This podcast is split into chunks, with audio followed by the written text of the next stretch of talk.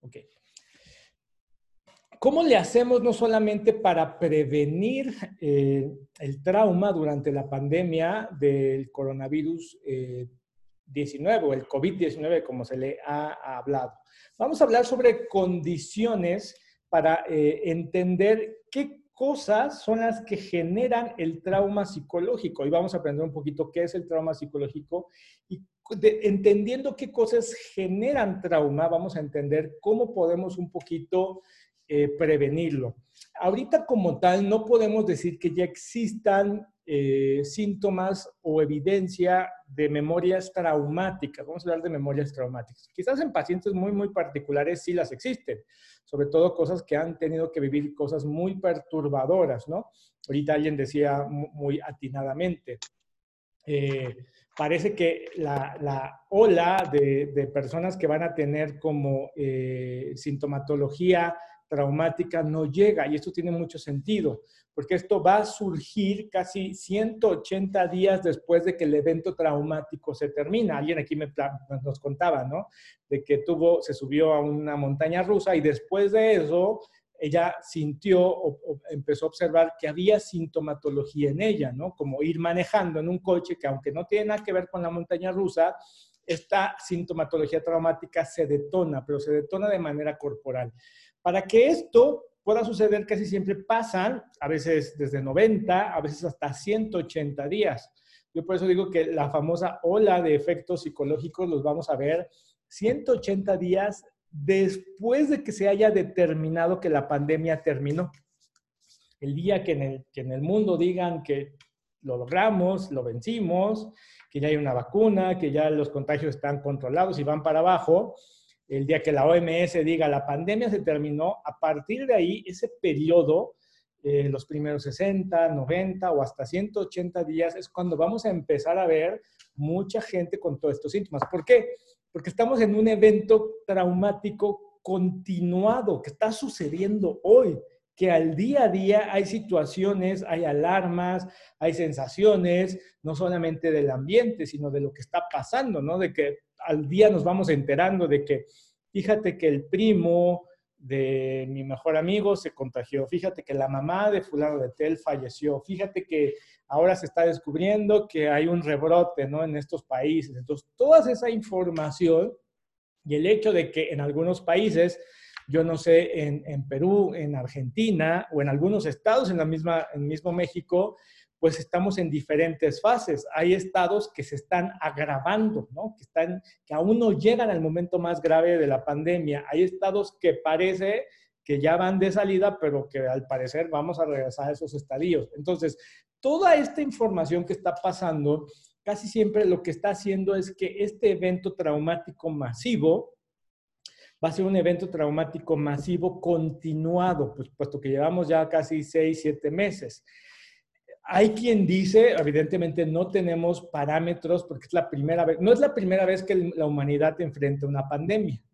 El hecho de que vivamos en un mundo tan globalizado y tan hiperconectado ha hecho que la pandemia se haya globalizado de manera muy rápida. Entonces es la primera vez que vamos a tener efectos globales tan interconectados.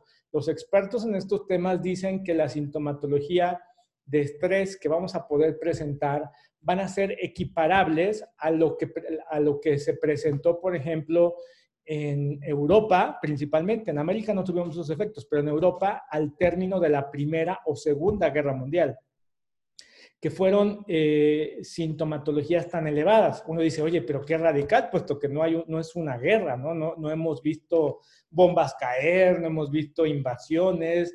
Bueno, por eso eh, radica un poquito la diferencia. Pero ese es el problema del trauma, que el trauma se forma o se formula a partir de la percepción de la persona, de la percepción de seguridad de la persona. Y la percepción de seguridad de la persona es muy subjetiva. Y hoy vamos a entender por qué. Entonces, pues eh, yo siempre cuando doy clases de trauma le digo, ¿qué, le genera más trauma? Una niña que está con su papá, con su mamá, en Afganistán, en estas regiones de Medio Oriente, y ve bombas caer y cuerpos este, enfrente de ella y cosas, situaciones traumáticas, o una niña que está, no sé, en este contexto, en Ciudad de México, eh, pero que está, eh, su mamá está todo el día trabajando y ella está sola en casa y, no sabe cómo, cómo, cómo lidiar con las emociones y la ansiedad. Lo que la teoría nos dice es que probablemente la niña en México que está sobreguardada, que quizás su trauma del día fue que, no sé, que, eh, que se fue a la luz y no supo cómo reaccionar con ella. Pero pues una niña no, tiene, no tendría por qué afrontar eso. Esa situación podría generarle mayor sintomatología traumática a una niña que está con sus papás y que está viviendo un, un evento masivo, como una guerra.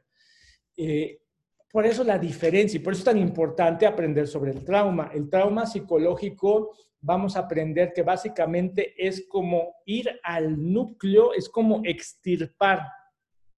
Lo que sabemos de trauma lo podemos conocer hoy porque en los últimos 20 años eh, y los últimos 20 años pues ya son del siglo XXI. Hemos descubierto nuevos avances, ¿no? Prácticamente la mayoría de las corrientes psicológicas, todas se originaron en el siglo pasado. Y entonces, muchas de estas corrientes, yo digo que todas lo han hecho bien, el tema es que muchas se han quedado como en la superficie o en los cuidados paliativos. Prácticamente, es más, hoy yo como psicotraumatólogo les podría decir que muy contadas trastornos del DSM5, muy contadas psicopatologías no tienen que ver con el trauma.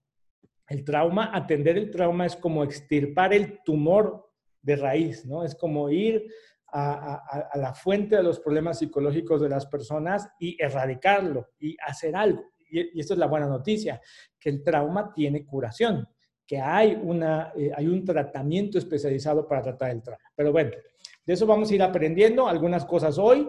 Eh, en eso, yo también les animo mucho a que hagan su eh, capacitación y certificación en, trauma psicológico. Muy bien. Entonces, ¿cuáles serían como los precondiciones para que exista el trauma? ¿no? Básicamente, todas estas tienen que ver con un enfoque bioneuropsicológico. Y vamos a hablar mucho desde la perspectiva no solamente psicológica, la perspectiva psicológica es importante, pero muchas veces en el comportamiento humano la perspectiva psicológica solamente tiene el 15% de inferencia en lo que nos está pasando, y desde cualquier perspectiva psicológica. El 85% de la conducta humana es neurobiológica, neuro, bueno, neurobiofisio fisiológica. Y estas corrientes a veces, muy pocas veces están conectadas con la parte psicológica. Cuando tenemos esos pacientes que psicológicamente les damos intervención y hay, hay, hay, hay pacientes que, que responden muy bien, pero vamos a encontrarnos con cierto tipo de pacientes que por más que le dé una intervención psicológica, el paciente, como decimos, nomás no avanza, no conecta, eh, en algunos enfoques dicen no tiene, eh, eh, no tiene presenta resistencias, no hace cambios, no hay movimiento, su sistema no se ajusta, etcétera, etcétera. Y por más que le decimos ese paciente es el típico paciente o paciente que, que, viene a consulta y siempre es como lo mismo, ¿no? Es que volví a comer, es que volví a regresar con esa persona con la cual vengo a terapia para que ya no quiero estar con esa persona, es que no puedo bajar de peso, es que no puedo romper esta adicción, es que por más que me dicen no puedo este, eh, tener mayor seguridad o más autoestima, es que no puedo cerrar esto, no puedo aceptar que haya perdido algo. Estos pacientes que al parecer, como digamos, se estancan, muchas veces es porque vamos a empezar a ver que casi siempre su problemática va a ser el trauma complejo. Y el trauma complejo va a tener esta eh, característica que va a afectar el 85% de, la persona, no solamente en su parte psicológica, en la parte biológica, neurológica, fisiológica y corporal. Uno de los más grandes cambios de paradigmas en el trauma es darnos cuenta que eh, el trauma impacta el cuerpo principalmente. Entonces, ¿qué precondiciones vamos a encontrar para que exista trauma? Pues vamos a encontrar estas precondiciones que van a tener una inferencia a nivel neurobiopsicológica, que es la falta de predictibilidad. Esta sensación de no tener el control y de no saber qué está pasando y de no sé hasta cuándo se va a terminar y de no saber cómo afrontarla, ¿no? Estas son las primeras condiciones eh, circunstanciales que van a comenzar a conformar el trauma. La incapacidad de moverse, la inmovilidad. Esto es una, es una característica que va a tener o que va a impactar de manera profunda y puedo decirlo así, va a dañar el cerebro de las personas. La inmovilidad es algo que afecta demasiado. La pérdida de conexión, la incapacidad de mantener conexión con las personas que para mí representan como mi círculo de seguridad. Familia, hay, muchas familias que en esta pandemia no han podido reunirse, ¿no? Que llevan más de cuatro, cinco, seis meses sin, sin, sin verse las caras físicamente, ¿no? Cuando estaban acostumbradas, nos reuníamos cada 15 días, una vez al mes, cada ocho días, ¿no? El entumecimiento, esta sensación de estar estancados o sin espacio, ¿no? Esto después, quizás después de los tres meses, el primer, mucha gente que empezó la cuarentena, el primer mes la gente decía, oh, pues esto parece como vacaciones, ¿no? Y esto de estar trabajando en casa se ve muy bien. Pero después de 30 días, muchas personas decían, es que siento que me falta aire para respirar, ¿no? Siento que mi casa se está encogiendo, siento que ya no sé qué hacer, esa sensación de hoy dónde trabajo, en la cocina, en la sala o en el comedor, ¿no? Este, ya no sé más a dónde ir y me voy a mi recámara y, no me siento a gusto. Esta sensación de no estar a gusto, la sensación de pérdida del tiempo eh, y las secuencias. Es más, mucha gente hasta ahorita le está cayendo el 20 de, ya estamos a la mitad del año prácticamente hemos perdido medio año, perdido medio año en ello, ¿no? Esta sensación de, golpe, de que a dónde se fue todo el tiempo que yo estaba buscando. La pérdida de sensación de seguridad, que es una de las razones mucho más profundas para ello, ¿no? De no sentirme seguro. Un problema que vamos a tener muy grave es que a cierta medida, cuando te sucede un trauma simple, como por ejemplo, vuelvo a retomar el ejemplo que alguien por aquí decía, que es muy ilustrativo y, me gustaría también ayudarte después el miércoles, pero la montaña rusa, ¿no? Es muy ilustrativa. Yo le tengo miedo a una montaña rusa, yo le tengo miedo a un auto, yo le tengo miedo, quizás hay gente que le tiene miedo a un perro, pero el hecho que el objeto de amenaza en este caso sea algo invisible, o sea, nadie ha visto un coronavirus. Vemos los efectos, ¿no? Vemos las imágenes, vemos las fotografías, las ilustraciones, pero es algo, es un ente invisible que yo no sé si está entrando a mi puerta, si está entrando a mi casa. Yo puedo detectar muy bien cuando alguien está abriendo la puerta, digo, alguien está entrando, ¿no? Ay, ¿quién es? ¿No? Y automáticamente el hecho de saber quién es o el hecho de saber que hay un objeto causa cierto nivel de seguridad. Pero el hecho de no ver ese objeto, en este caso, algo invisible, esto dispara las alarmas interiores de manera mucho más grave. Y lo último, que es uno de los daños más graves del trauma, la pérdida del sentido del propósito, ¿no? Cuando ya llegamos a un punto de, ay, bueno, pues qué sentido tiene ir a trabajar hoy, ¿no? Había gente que los primeros días de la pandemia, todos los días se bañaba, ¿no? Y, se sentaba y vamos a darle, y sí se puede, y publicaban en el Face y en el Instagram su foto de haciendo ejercicio y desayunando bien y, trabajando todo el día. Después de 90 días, mucha esta gente era ya de, ay, no, bueno, pues ya este, a trabajar, ¿para qué me baño, no? Mejor en pijama. este, total, apago la cámara y nadie se va a dar cuenta que yo sigo en pijama, ¿no? Este, y, todas estas reuniones que hemos tenido, yo lo, lo, observo a uno muy bien cómo los efectos en la población están comenzando a mermar. Y que en algún punto es cuando ya vienen estos puntos de, de depresión, de tristeza severa, ¿no? Hay, hay, pacientes que cuando no tienen recursos positivos para lidiar con esto, ¿qué es lo que sucede? Que ya es el día que se quedó dormido tres días, dos días, que se siente un poco decaído, que se siente enfermo, ¿no? Que, y que la hipocondría es un poco a todos se nos ha elevado, ¿no? Yo no sé aquí ustedes, pero yo al menos puedo decir, yo, yo dos o tres veces que digo, no, ya me contagié, ¿no? Ya sentí la gripa, sentí el arroz, ¿no? Y en mi mente así de, no, ya me morí, ¿no? O sea, ya, yo ya veía en mi mente como el funeral, o sea, pero todos hemos pasado por ese tipo de situaciones.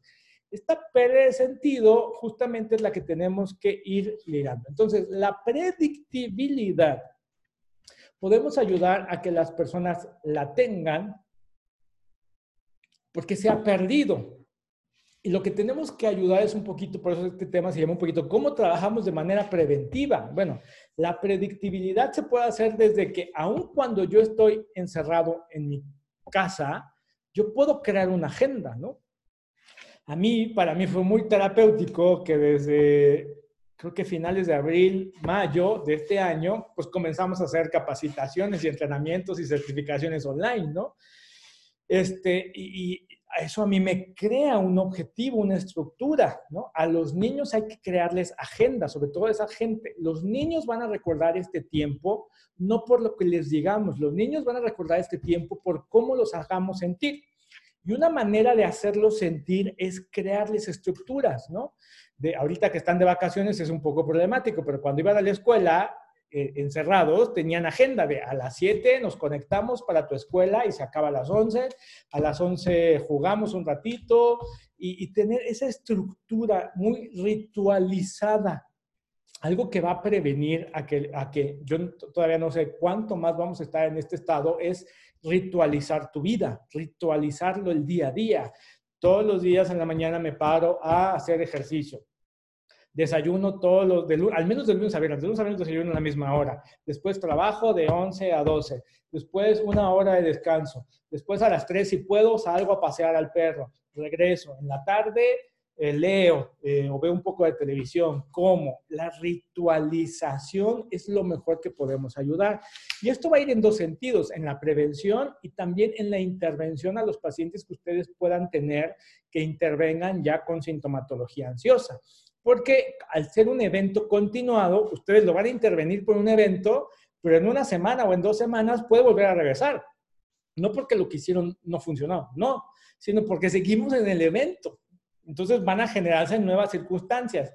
Ahora podemos darles herramientas para que esas eh, detonaciones sean menores al decirles, tú necesitas crear cosas que hacer hacer planes, crear un calendario y ojo, que este calendario incluya conexiones y actividades, ¿no? Ahora yo ya incluí en mi agenda de la semana que los miércoles en la noche, noche, ya noche 9, 10, yo me conecto con mis amigos, mis amigas y cada uno desde su casa tomamos vino, ¿no? Y ya les pusimos, le llamamos la cita del vino, ¿no? Entonces ahora podemos relajarnos, podemos, este, cada quien cuenta cómo le fue, todo el mundo cuenta sus angustias, todo el mundo cuenta lo que fue, pero el solo hecho de saber que el miércoles a la semana hay esa, esa actividad, eso ya trae un sentido y un abordaje, una vez más, desde lo neurobiopsicológico. La siguiente característica es la inmovilidad. Cuando Pavlov hizo su famoso estudio eh, del comportamiento, del conductismo con los perros, ¿se acuerdan ustedes eso que aprendimos en, en la facultad? A Pavlov le pasó un incidente bien peculiar, que fue que su laboratorio estaba en un sótano y él trabajaba con perros, entonces los perros estaban en jaulas. Y un día este laboratorio se inundó y se inundó tan grande que inclusive algunos perros fallecieron, pero otros tantos, cuando los perros estaban viendo que el agua estaba subiendo y que su vida estaba en riesgo, un animal por instinto va a luchar, va a huir. En este caso era el instinto huida, pero al estar encerrado no lo pudo ejecutar. Afortunadamente, la gente de Pavlov llegó eh, a tiempo y rescataron a muchos perros, pero Pavlov observó algo, que los perros que se vieron enfrentados ante una amenaza, una amenaza de vida y que no pudieron escapar, algo les pasó. Estos perros tuvieron un daño de alguna manera irreparable De hecho, estos perros Pavlov ya no pudo trabajar de manera en sus experimentos que estaba haciendo. Algo similar a eso causa el trauma. Cuando el trauma te inmoviliza, porque lo natural es tener que huir. Mucha gente, cuando empezó a escuchar que viene la pandemia, probablemente viene una cuarentena, mucha gente huyó. Se fue, ¿no? No, no es que yo no sé qué va a pasar, qué tal que cierran los aeropuertos, qué tal que cierran la ciudad. Entonces mucha gente huyó. Ese fue un instinto de ayuda. Eh, y es un poquito le ayuda. Yo tengo un colega mío que trabaja aquí con nosotros que, cuando empezó la pandemia, a, la semana me dijo, yo ya estoy en la sierra de no sé qué estado porque es mejor estar acá a estar ahí. Y de alguna manera su respuesta es, es similar a esto que le estoy diciendo, es la huida. Si a esta persona o estas personas que salieron huyendo las hubiéramos inmovilizado, así lo hubiera agarrado, no, no puede salir y le encierro en su cuarto con llave y no puede salir, ese efecto de no poder salir iba a hacer que eh, el, efecto traumático fuera mucho más profundo. Eso es lo que nos pasa también en Ciudad de México. En Ciudad de México, cuando hay un temblor, sucede un fenómeno bien interesante, que la gente sale, evidentemente, todos evacuamos el edificio donde estamos, porque eso nos da sensación. Y aun cuando el temblor no es muy grande, aun cuando ya racionalmente sabemos que no pasó nada, aun cuando racionalmente vemos la noticia y, nos dicen no hubo nada, el temblor fue alto pero no fue destructivo, aún así tenemos la necesidad de salir, de caminar. Inclusive cuando el temblor fue muy grande, allá el del 2017, había gente caminando por la calle. Esa necesidad de movilización hace un poquito que nuestro eh, sistema nervioso descargue eh, el cortisol que hubo en él. Ahorita vamos a hablar un poquito de eso. Entonces, esto sí es un, condición, un precondicionamiento porque estamos un poco, un poco así, ¿no? Estamos atorados en que nos encerraron en nuestras casas y nos inmovilizaron. Ya no tenemos esa capacidad para salir. Algunas personas eh, que tenían recursos positivos, seguros, que no les daba tanta afectación, podían decir, oye, puedo salir fácilmente a darle una vuelta a la, colonia. En México no tuvimos eh, restricciones tan graves como en otros países europeos, ¿no? O algunos de Sudamérica, en donde había toque de queda. Y usted no puede asomarse a la calle, y si se asoma a la calle, lo vamos a arrestar o eh, pues no se puede. En México no estuvimos tan estrictos, creo que en Latinoamérica, no sé si en algún país en concreto hubo una restricción tan grave, me parece que en algunas regiones de Argentina se las hubo, eh, pero de alguna manera eso ayudó un poco al bienestar psicológico y emocional, porque había personas, eh, yo aquí por donde vivo anteriormente había un parque y yo veía en la tarde como mucha gente salía a darle vueltas al parque. Claro, con distancia, con la máscara, a pasear al perro. Yo mismo, yo lo viví.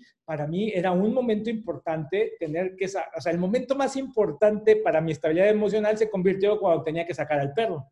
Aquí sí era del baño en la mañana, al mediodía y en la tarde. Y yo empecé a notar cómo inconscientemente, y lo pongo entre comillas porque al rato voy a hablar de eso, esos momentos ya no eran cinco minutos a que el perro haga del baño, ¿no? Ya era 15 minutos, después fue 20 minutos, después fue 30, 40 minutos. Claro, con medidas de protección eh, sanitarias, pero eso permite a que yo hago, hay personas que al revés, hay personas que se encerraron en su casa y de casi casi en su, en su, en su, en su cuarto, ¿no?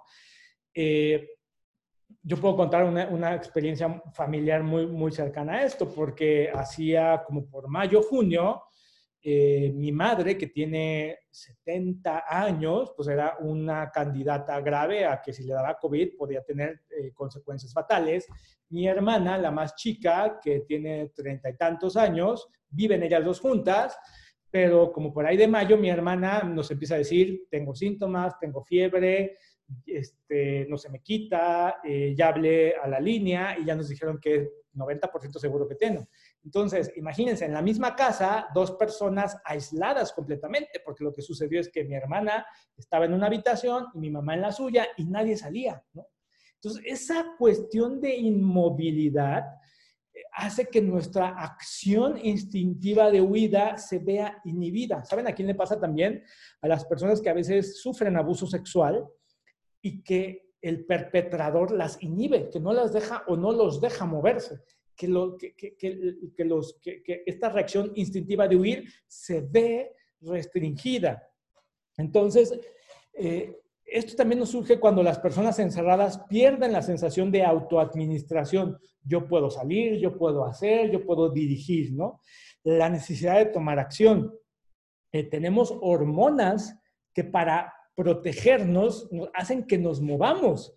Por eso hay gente que en la pandemia su único recurso ha estado dar vueltas en el comedor, ¿no? Y más cuando hay más personas en el hogar. Esto lo podemos canalizar a hacer cosas juntos. Las personas que tienen eh, familias e hijos que están encerrados, lo mejor que pueden dirigir esta eh, necesidad instintiva del ser humano a moverse es dirigirlo a hacer cosas juntos, ¿no? Yo terapéuticamente les recomiendo, jueguen Monopoly juntos. Aunque, aunque lo tengan que hacer todas las noches, ¿no? Eh, de, en las noches hacer juegos. Un día jugamos dominó, otro día el maratón, otro día el monopoly, otro día caras y gestos. Y eso, aunque ayuda a la parte de la ritualización, eso va a hacer sentir al cuerpo de que estamos haciendo algo. Aprender a autocuidarme. Aprender a yo estar bien. Aprender a mi movilidad tiene que ir dirigida a cuidarme yo a mí mismo, a comer, a bañarme todos los días, a hablar, ¿no? A tener momentos para decir qué está pasando. El jueves vamos a hablar un poquito más profundo sobre la autorregulación. Perdón.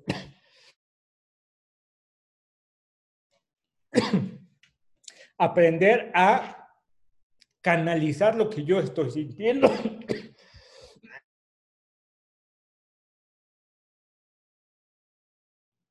Discúlpenme que tomé agua y la tomé no como debí de haberlo hecho, pero bueno. Una herramienta muy útil es la meditación. Algo que se llama el mindfulness. El mindfulness no es nada más ni nada menos que aprender a ser consciente en este momento de mi respiración. Cuando yo bajo el ritmo. Detecto que está sintiendo mi cuerpo. Si se siente un poco acalorado, yo estoy un poco acalorado, poquito porque traigo este, esta chaqueta encima. Pero noto nada más mi respiración.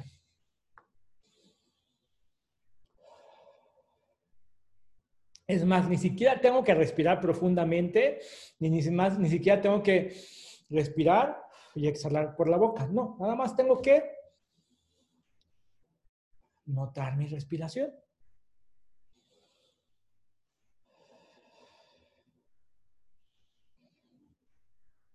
Ese solo ejercicio de notar mi respiración, ese es el ejercicio más simple y sencillo que se le conoce ahora como mindfulness, como eh, meditación un poquito básica, pero ese solo ejercicio de cuando yo estoy ansioso de que quiero salir, de que, híjole, es que no quiero hacer nada, ya no puedo moverme, mi cuerpo se siente intranquilo, el solo hecho de yo poder sentarme y notar mi respiración.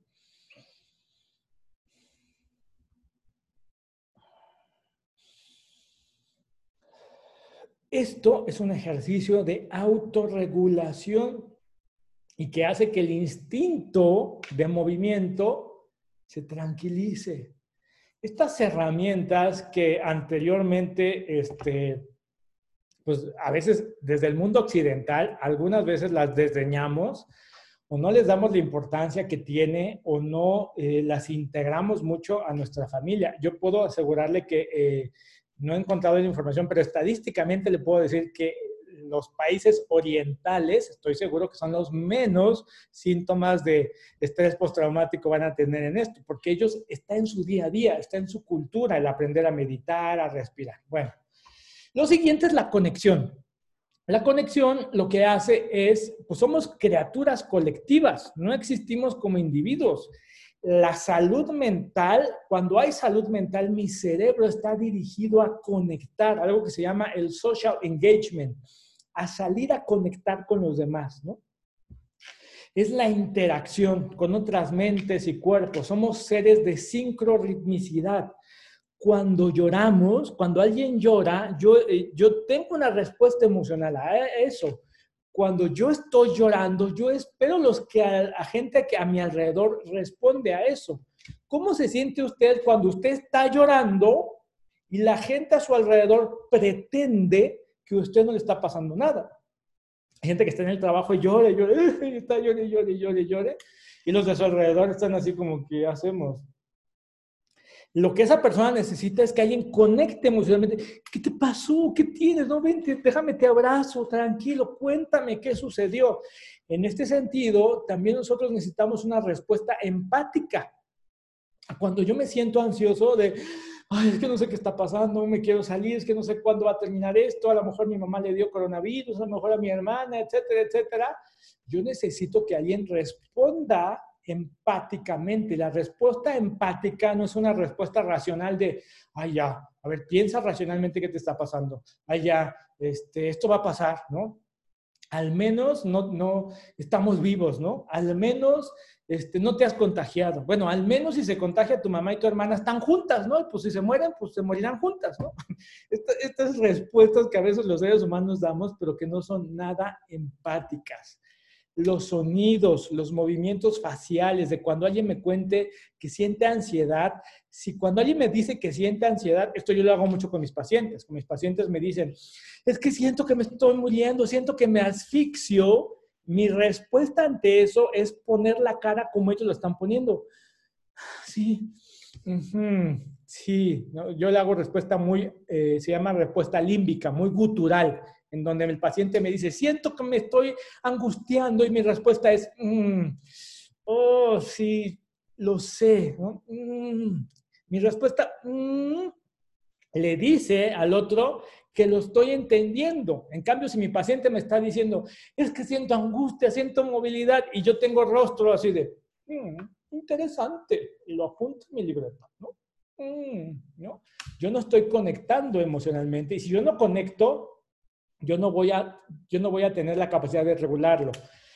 La conexión empática es como conectar con él para regularlo, como para conectar y mover. Vamos a bajarle poquito esta intensidad. Es como agarrar el, volumen y, y, bajarle poquito, pero para poder hacer eso yo tengo que conectar a nivel límbico, el tono de voz, las comidas familiares, los juegos, el cantar juntos, ¿no? En la familia, de vamos a cantar, sobre todo cuando hay niños. Esto ayuda mucho con los niños de cantar juntos, de, eh, de lo que estamos haciendo, ¿no? Eh, yo con mi pareja, eh, cuando, cuando, cuando se, está bañando, le gusta mucho cantar y entonces yo escucho eso y, y, empiezo a cantar, ¿no? La canción que está haciendo. Y eso hace que haya un momento de conexión que regula, que baja. Vean este video. Vamos a ver este video.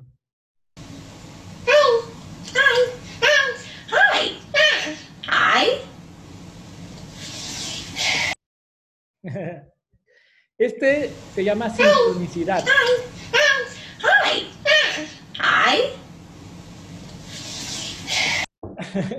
¿Cómo te sientes tú? Este es uno de los problemas más grandes en la conexión de las relaciones humanas, ¿no? Porque ¿cómo te sientes tú cuando le estás diciendo a tu esposa, a tu esposo, es que me pasó esto y fui esto y sentí aquello y no sé qué sucedió? Y tu pareja está así con cara.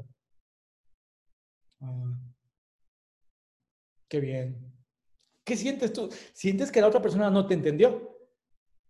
Porque el cerebro humano está para eso. La persona que no sabe tener respuestas eh, de social engagement, de sincroritmicidad, casi siempre vamos a encontrar en ellos pasados traumáticos. ¿eh? No los vamos a justificar, pero sí vamos a encontrar que hay pasados traumáticos. No, no tiene la capacidad eh, sincrorítmica de expresar este social engagement, ¿no? La gente que vive aislada, la gente que hemos un poquito normalizado, y lo entiendo por qué, entiendo perfectamente a nivel social, a nivel, este, pues de, evitar discriminaciones y la igualdad de derechos, pero hemos un poquito normalizado el que una persona aislada eh, sea algo, déjame decirlo así, sano desde el punto de vista neurobiopsicológico. El ser humano no está hecho para eso. El cerebro humano, vamos a encontrar que va a estar en niveles de salud mental cuando tiene la capacidad de tener esta sincroritmicidad con otro o con otras, ¿no? De el encuentro. Y eso es mucho lo que va a ayudar mucho a la prevención de, yo creo que esto es la parte fundamental. Fíjese, después de la guerra mundial, hicieron una investigación para descubrir en qué país había mayores índices de estrés postraumático en los niños. Y en el Reino Unido hubo algo que pasó, que cuando empezaron los bombardeos a Londres, mucha gente sacó a su familia. Muchos niños fueron evacuados. Y los niños que fueron evacuados, eh, fueron evacuados a países, muchos fueron a América, otros se fueron a España, otros se fueron a países como más seguros. Y descubrieron, y, y mucha gente se quedó en, en Londres, muchos niños, niños que atestiguaron, pues prácticamente cómo quedó destruida Londres. Lo asombroso de este descubrimiento, de este estudio, fue que descubrieron que los niños que se fueron tenían mayor índice de estrés postraumático que los niños que se quedaron. ¿Por qué? Ah, la respuesta es bien sencilla. Porque los niños que se fueron, se fueron sin papás. Muchas veces fueron con la abuela, con los tíos, con gente mano. Y los niños que se quedaron estaban ahí con sus papás. El hecho de estar ahí con tu papá, con tu mamá, por esta razón de la conexión, hacía que el evento, por más traumático que fuera, o por más perturbador, no generara trauma psicológico en la persona. Por eso yo digo que en algunos casos, para muchos niños, si los papás están bien y si generan, tienen este social engagement, este periodo para muchos niños va a ser como el mejor periodo de su vida, ¿eh? porque fue cuando mi papá y mi mamá estuvieron conmigo todo el día, no se iban a trabajar, ¿no? Eh, claro, si los papás no tienen síntomas ansiosos, el problema que vamos a ver va a ser con los niños que vivan con papás, que los papás tengan síntomas de estrés postraumático. PTSD, pero que ya lo tengan presente antes de la pandemia. Porque pobres de esos niños, porque los papás seguramente están histéricos, ansiosos, gritan, depresivos, toman, fuman, se drogan para poder lidiar con todo eso. Sí, pobres de esos niños. Pero los niños que ahorita estén con su familia y que la familia tenga la capacidad de conectar de hacerlos sentir seguros, son niños que van a atravesar esto y que van a, van a, vivir esto como, pues fue el tiempo en el que viví con mi papá y que no iba a la escuela, ¿no? Qué padre, ¿no? Entonces sí, vamos a empezar a diferenciar muchas cosas. El mindfulness, ya se los dije, es una de las maneras para restaurar al cuerpo y el cerebro para poder conectar con otro. Cuando yo estoy en modo de sobrevivencia, en el modo de sobrevivencia yo no puedo hacer absolutamente nada, no puedo conectar con el otro porque yo estoy en ansiedad, yo estoy en, en, una situación en la que necesito hacer algo para estar bien. El mindfulness lo que hace es restaurar ese equilibrio mente-cuerpo. Sentir tu cuerpo seguro es esencial para estar en contacto con los demás. Si tu cuerpo no está seguro, pues no vas a poder conectar no vas a poder eh, tener un momento de ayuda, de habla, de estar con los demás. Por eso la mejor herramienta de mindfulness se llama aprender a notar cómo te sientes. ¿No? Vamos a hacer un pequeño ejercicio. Si en este momento yo te digo, a ver, cierra un momento tus ojos, respira profundo,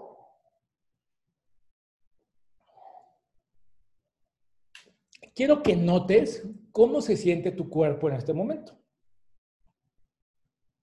Se siente, eh, vamos a hacerlo de esta manera. ¿Qué tanta energía tienes? ¿Está alta o baja? ¿Es energía alta o baja lo que siente tu cuerpo? Y si ya notaste si es energía alta o baja, quiero que notes en qué parte de tu cuerpo se siente esa energía, poniendo tu mano en esa parte del cuerpo donde lo sientes. Algunos lo sienten en la cabeza, otros acá, otros en los cachetes, otros aquí, otro en las manos. ¿En qué parte de tu cuerpo se siente esa energía? ¿Esa energía alta o baja? ¿Ok? Muy bien. Y por último, quiero que me digas si esa energía es agradable o desagradable.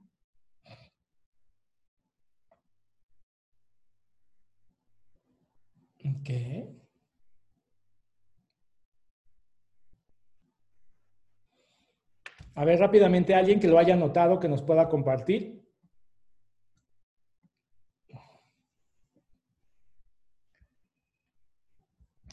Así, voluntariamente, ¿quién dice yo?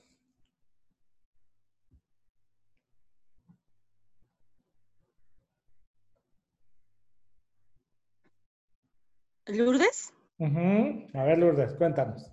A ver, este, yo sentí mucho relajamiento, yo, yo sentí tranquilidad, no, digamos que baja entonces la energía y relajamiento en los hombros. Ok.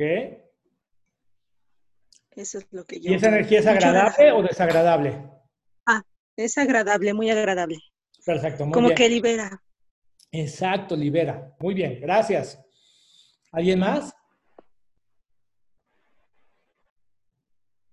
Yo sentí lo mismo, una energía baja de relajación muy agradable y al nivel del pecho. En el pecho, muy bien. Muchas gracias, Lorena. ¿Alguien más?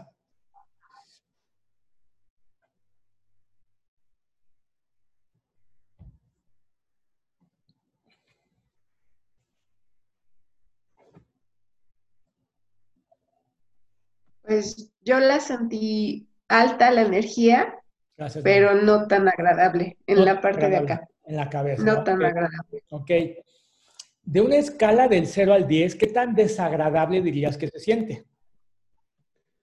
Mm, como un 4. Ok. Sintiendo ese 4 en tu cabeza, eh, ¿qué color o qué forma tiene?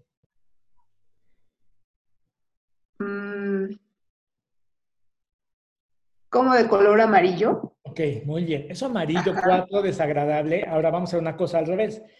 ¿Qué necesitaría tu cuerpo para que esa sensación baje? Que sea un 2, un 1, un 4. Si le preguntaras a tu cuerpo, una vez más, como si cerraras tus ojos, respiraras, enfocándote ese 4 en tu cabeza, pregúntale a tu cuerpo qué necesita para que ya no sea tan perturbador.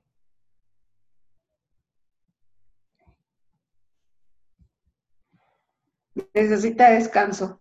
Descanso, muy bien, exactamente. Entonces, a esta hora de la mañana, así como que vamos empezando, ¿cómo sería una sensación de descanso en tu cuerpo? Lo primero que venga a tu mente. Ah. pues la veo de color. No sé, de color azul. Ok, eso de color azul. ¿en qué Muy bien, eso de color azul, ¿en qué parte de tu cuerpo está? Acá, en el pecho. Ok, muy bien. ¿Y qué tan agradable se siente ahora? pues ya se siente más agradable. De una escala del 0 al 10, donde 10 es muy agradable y 0 neutro o nada, ¿qué tan agradable es ahora? 8. Mm, ok, 8, muy bien. Entonces siente ese 8, cierra un momentito tus ojos y como si le subiéramos al volumen ese 8, creo que veas ese azul como si se fuera a otras partes de tu cuerpo. ¿Ok?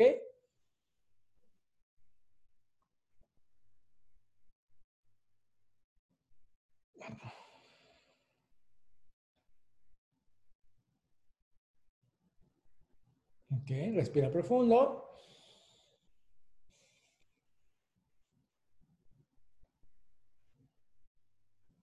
Muy bien, ¿cómo te sientes ahora? Sentí la parte donde estaba la presión, Ajá. pero ya no la siento tan, tan mm, pesada. Mm, exacto.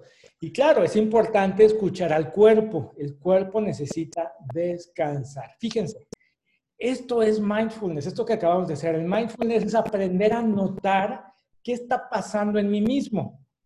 Porque tradicionalmente, ¿qué hubiera pasado? Yo siento un dolor de cabeza y se queda ahí y lo ignoro y me, sigo trabajando y sigo trabajando y por ahí de dos, tres horas el dolor se incrementa y después de la cuarta hora yo ya estoy medio irritable o ya estoy medio deprimido y en la quinta hora quizás me pasa algo y yo ya exploto, ¿no? Entonces, eh, el mindfulness lo que ayuda es a mantenernos regulados. Me gusta mucho decir esto. ¿Han visto esas escenas donde cuando le cortan la gallina a una cabeza, ¿qué le pasa al cuerpo de la gallina? Sigue corriendo, sigue corriendo el cuerpo de la gallina como, como, como loco. Cuando no tenemos mindfulness, eso nos pasa a los seres humanos, como que nuestro cuerpo anda por ahí, ¿no? No tenemos como control de nuestro cuerpo. El mindfulness es una herramienta para poder este, regular, decir, oye, necesito descansar, o necesito tomar agua, o necesito comer, o necesito dormir. Y muchas veces son elementos que no vemos el impacto. Les voy a decir qué impacto tiene en la salud psicológica de las personas. Bueno, ya se los había dicho. 85%, 85% muchas veces, eh, inclusive desde los procesos de duelo, de depresión, de adicción, hay muchas cosas que el cuerpo tiene la capacidad de ver y de, y de, y de pedir. Por eso cuando el cuerpo, el cuerpo se hace oír porque se hace oír. Por eso personas que tienen síntomas eh, de estrés postraumático y el cuerpo habla, después tienen dolores crónicos, fibromialgias, enfermedades autoinmunes, eh, elementos que a veces la medicina tradicional, aislada, no le puedo dar respuesta, pues claro, el cuerpo llega a un punto que dice, basta. Por eso es que muchos pacientes ahorita, como les contaba, esto me lo contó una paciente que dijo, es que llegó un punto en que yo ya no pude más y me metí a mi cuarto y dormí por tres días. Y no comía y dormía y, y dormía y dormía. Le dije, claro, este es el efecto de lo que vivió durante estos meses de encierro hasta que el cuerpo se hizo escuchar. Hay personas que ya diarreas, eh, dolorcitos de cabeza que no se quitan, ese tipo de elementos los podemos utilizar mucho con mindfulness. Vamos a poder un poquito combatir y eh, afrontar, ¿ok? La sensación del tiempo, ¿no? En el trauma el tiempo se detiene y sientes que dura para siempre. Y ahorita es lo que estamos un poquito nosotros, ¿no? En donde sentimos que, híjole, esto no sé hasta cuándo se va a acabar. Siento que llevo encerrado como 20 años. Hay gente que dice así, ¿no? Es que, está, es que yo necesito saber que esto ya tiene un final, de que ya van a decir que ya se acabó porque no puedo con ello. Bueno, esta es una cuestión neurológica en el que eh, tenemos una región que se llama el hipocampo que necesita ponerle contexto a las cosas de algo que va a suceder. Entonces, eh, la sensación del tiempo, esto de que el tiempo se detiene o que el tiempo dura para siempre, esto saben a quién le pasa mucho a los adolescentes. A los adolescentes es de que, eh, tengo un paciente adolescente que me decía, es que se me hizo toda la semana eterna, ¿no? Eterna, eterna, eterna. Y luego cuando le digo, vamos a vernos una hora, uy, no, no, no, es demasiado tiempo una hora, yo no puedo hablar una hora de esto. Y después pasa toda la hora y al final de la hora me dice, se me fue bien rápido el tiempo. Ya quiero que sea la siguiente semana para volver a hablar. ¿no? Esta como ausencia atemporal de lo que estamos viviendo, eh, vamos a ver. La meditación corporal es un poquito lo que hicimos ahorita, es la manera de asociar en qué estoy viviendo ahorita, ¿no? O sea, ahorita estoy tomando una clase y ahorita mi cuerpo está sentado aquí, ¿no? Yo les voy a pedir que, por ejemplo, noten el peso de su cuerpo sentado, ¿no? Nótenlo ahí, ¿eh? en las partes del atractivo visual, o donde, antes había atractivo. ahí, nótenlo. Quiero que, por favor, note inclusive cómo se siente el peso si donde está hace calor no hace calor, si es agradable, si tengo un poco de sed, ese tipo de cosas. Eso, la palabra clave aquí es notar, note.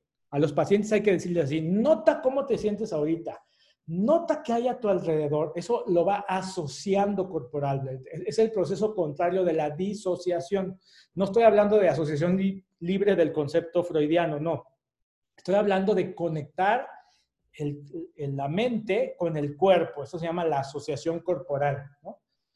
El estar aquí, ahora. Y aquí ahora estamos aprendiendo.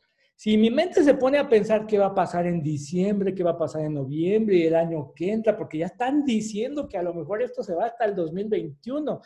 Entonces eso genera ansiedad. Pero si yo, no, ahorita yo de lo que me voy a ocupar es de mi curso, de desayunar, de tomar cafecito y leerme este libro, ver las noticias, del aquí, de la hora.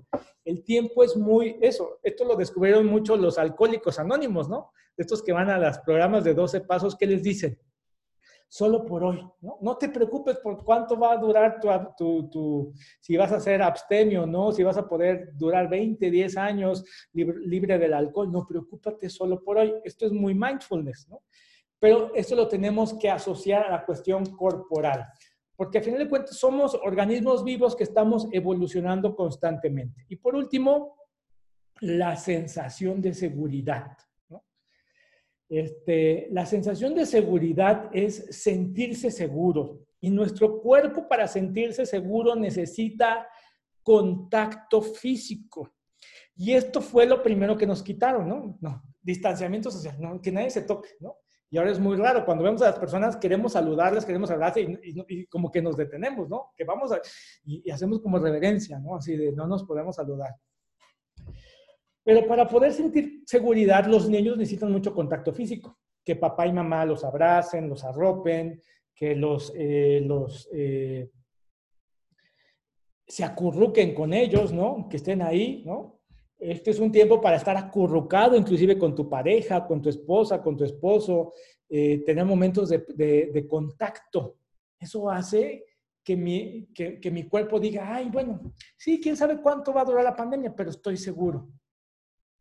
Esto es lo, donde sí vamos a ver muchos efectos y espero que ya hayan más o menos visto y entendido esto desde la conexión. En quien sí vamos a empezar a ver muchos efectos ya ahorita de estrés agudo, van a ser las personas que han tenido que lidiar con esto solas. Hay mucha gente que vive sola, eh, tanto gente anciana como jóvenes, como adultos que viven solos y que han estado aislados por 30, 40 días. Y por más que mantengan conexión por el WhatsApp, por, este, por el Zoom, al no haber contacto físico con otro ser humano, ahí sí vamos a ver ya niveles de ansiedad. Yo me atrevería a decir que ya vamos a empezar a ver inclusive memorias traumáticas con niveles de PTSD. Claro, el PTSD no se puede diagnosticar hasta que pasen seis meses, pero eso es el diagnóstico. Por esta razón, en estos pacientes sí vamos a empezar a ver eh, mucho, mucho eh, nivel o trastorno traumático, trastorno de ansiedad o trastorno depresivo.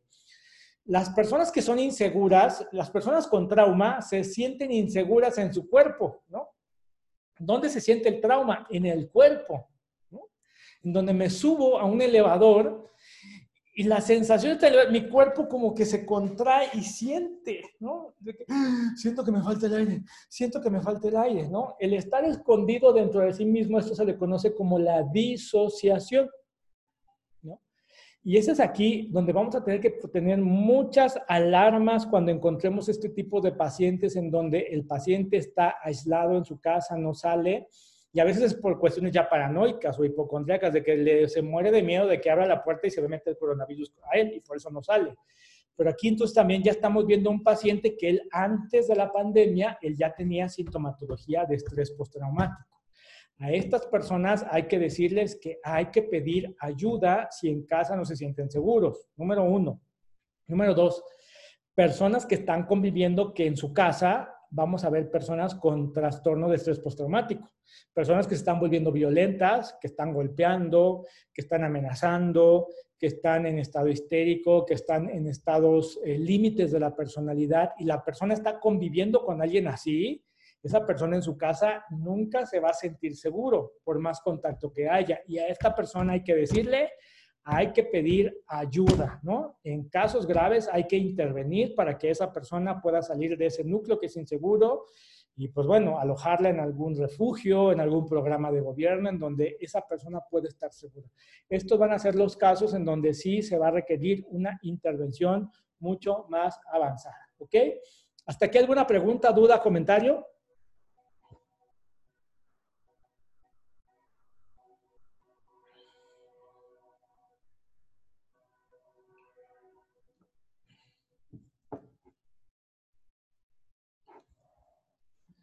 Ok, si no hay preguntas, duda y comentario, lo que vamos a hacer ahorita es, vamos a dar 15 minutos de descanso para que pueda ir, eh, tomarse agua, hacerse un cafecito, este, descansar, ir al baño y vamos a retomar en 15 minutos en punto de las 11 de la mañana. ¿Ok? Muchas gracias. Si alguien tiene una pregunta, la puede dejar en el chat y después de eso la contestamos. Muchas gracias.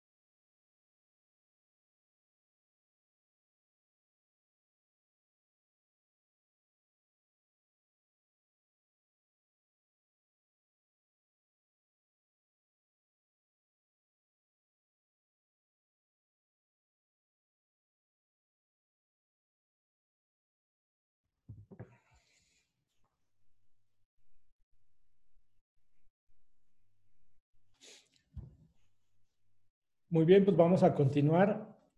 Eh,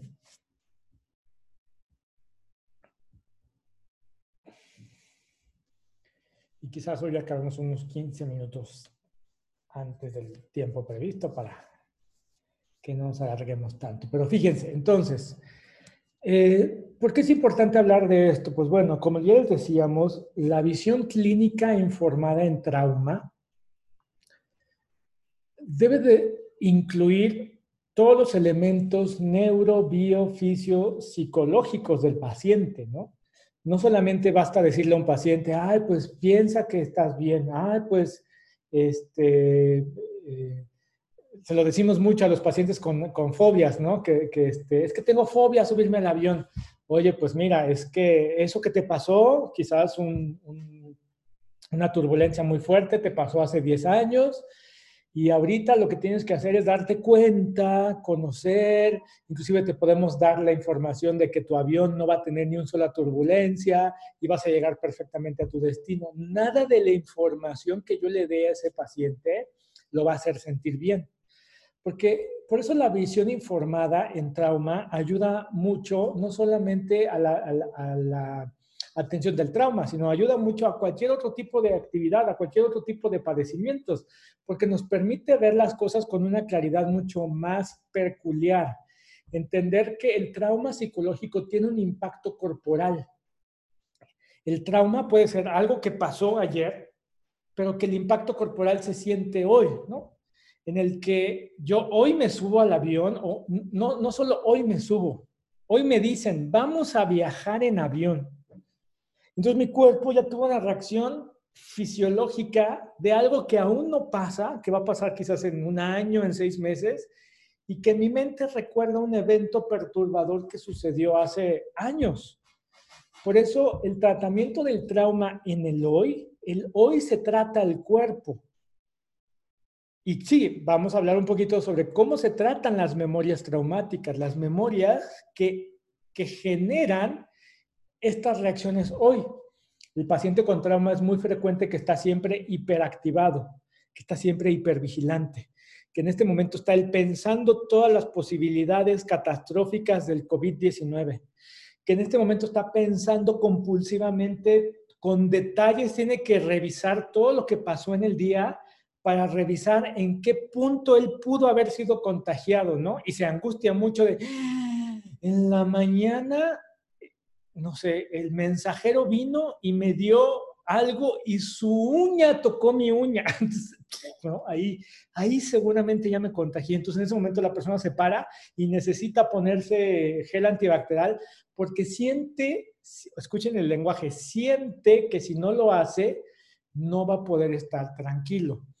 Los síntomas adaptativos del trauma son muy variantes y casi siempre tienen que ver con todo este rubro y todo esto que hemos este, un poquito eh, aprendido, que es el insomnio, la desregulación, la desesperanza, la vergüenza tóxica, las pesadillas, flashbacks, hipervigilancia, dolores crónicos, desórdenes alimenticios, adicciones, depresión, pérdida de interés, entumecimiento, etcétera, etcétera, etcétera, etcétera. ¿no? Todas estas vertientes o variantes son las que van a poder estar influyendo. ¿Por qué? Bueno, pues porque nuestro cerebro tiene toda esta gama. Nuestro cerebro está constantemente introduciendo el tacto, lo que siento, lo que escucho, lo que estoy viendo, lo que estoy oliendo, la percepción, ¿no? La percepción del lugar donde estoy, si se siente seguro, si no se siente seguro. En México tenemos una, una palabra bien interesante para poder medir esto. Los mexicanos dicen, es que se siente buena vibra o se siente mala vibra, ¿no? Como buena onda o mala onda, ¿no? Que llegue a un lugar y dices, ay, no, aquí como que se siente raro, se siente mala vibra. Bueno, esa mala vibra es la información que el cuerpo ya leyó y que le va a decir al cerebro, aquí no es seguro. Y si no es seguro, eso va a detonar algo para que esa, ese momento el cerebro después lo pueda percibir como algo seguro o como algo traumático. Algo que va a detonar una respuesta diferente en cada persona, pero muy homologada en todos, ¿no? Esto lo podemos entender a partir de entender cómo funciona nuestro cerebro. Nuestro cerebro es la suma de la evolución de tres áreas. Principalmente eso se llama la teoría MacLean del cerebro triunitario. Principalmente el cerebro evolucionó de los reptiles. Eh, tenemos el tallo cerebral, que está encargado de todas las funciones de nuestro cuerpo y que está encargado también de nuestras reacciones instintivas de huida o de pelea.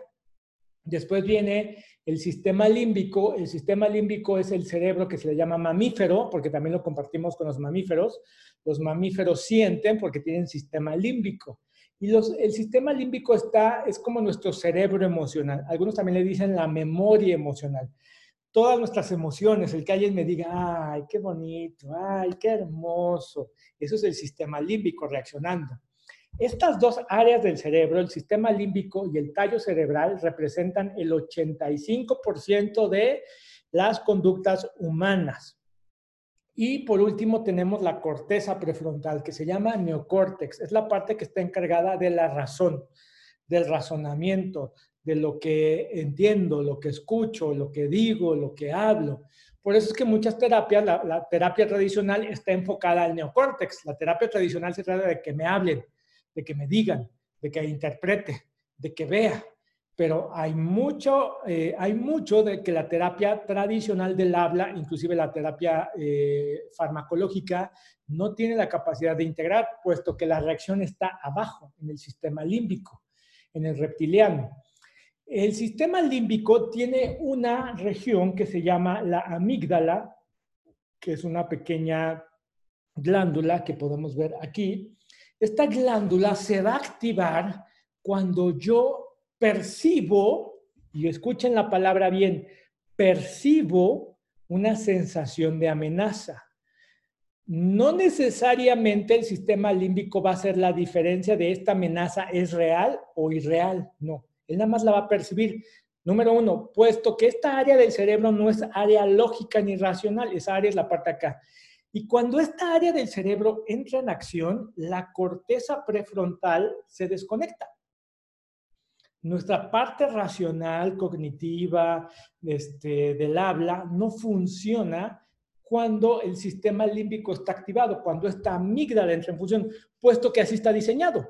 En el reino animal así, así lo podemos ver. Por ejemplo, hay básicamente algunas respuestas. Esta, esta respuesta límbica, en donde, qué curioso, ¿no? Aquí curiosamente a lo mejor el gato le debería tener miedo al perro, ¿no? Pero aquí no sucedió. El sistema límbico de este gato activó de manera que se puso en una posición de acecho, porque inclusive va a pelear, y el, el perro se puso en una posición de huida. Esto se hace de manera automática, autónoma es la manera como el ser humano y todos los seres vivos han aprendido a sobrevivir ante las circunstancias de amenaza. Vean esta imagen, ¿no? Aquí vemos a un, que es un ganso o un cisne, creo que es un pato, no sé, creo que es un pato, pero vean el cuerpo de la niña. El cuerpo de la niña ya se está haciendo hacia atrás, ¿no? De huida. Aun cuando la corteza cerebral de esta niña, que todavía está muy chiquita, le puede decir, es más, los papás de esta niña seguramente le pueden decir a esta niña, es un pato, no te va a hacer nada el pato, quiere la comida, dale la comida al pato. El cuerpo de la niña ya está en modo, mm, qué miedo, ¿no? Una vez más, la corteza cerebral, por más que yo le diga a la niña es un pato, no te va a hacer daño el pato, el pato quiere comida, esa información no entra en ese momento. Porque en ese momento la amígdala ya activó al sistema nervioso para emprender la acción de huida. Si el pato diera un paso más, estoy seguro que la niña saldría corriendo. Estoy seguro así la niña saldría huyendo. Eh, han visto personas que ven un perro, hay personas que ven un perro y, y, dice, tranquilo, ¿no? Este, yo, yo tengo perro y digo, tranquilo, es súper sociable, el perro no muerde. Pero yo sé que por más que les diga, no muerde, es sociable, es un perro tranquilo, la conducta ya activó. Ahí también ya me dijo mucho sobre sus pasados eh, traumáticos que puedan haber, ¿no? Eh, en, en, el reino animal vamos a ver tres tipos de, de, de conductas. Perdón Reino animal y los seres humanos. La huida la primera, primera conducta. Vamos a ver la el congelamiento. Vamos a ver este video. Este video creo que no tiene audio, así es que se los voy a ir narrando un poquito. Ese es un impala. Es la manera como el impala reacciona. Vean. Es un jaguar que lo tiene sometido. ¿Y el impala qué hizo? Se hizo el muerto. Vean. Se congeló para sobrevivir. ¿No? Pero no está muerto. Eso es muy importante de ver. Van a ver cómo ahorita el impala va a moverse. Aquí está una hiena que también ya vio una presa fácil. Está acechando. Vean cómo movió la cabeza. Eso significa que está vivo, no está muerto solo que está en un estado de congelamiento. Es la manera como él sobrevivió. Inclusive la respiración en estado de congelamiento baja tanto, baja tanto, baja tanto, que la respiración es imperceptible. ¿No? Y después entra el sistema parasimpático que va a activar. Así ya se fue el, ya se fue el puma, ya se fue el, el otro depredador y vean lo que pasa. Empieza a respirar, regresa a la vida, regresa a la vida.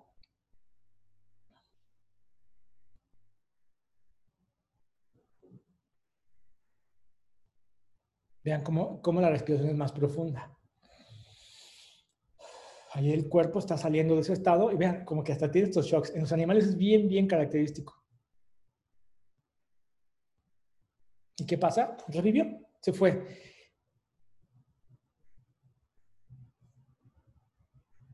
ahí se fue.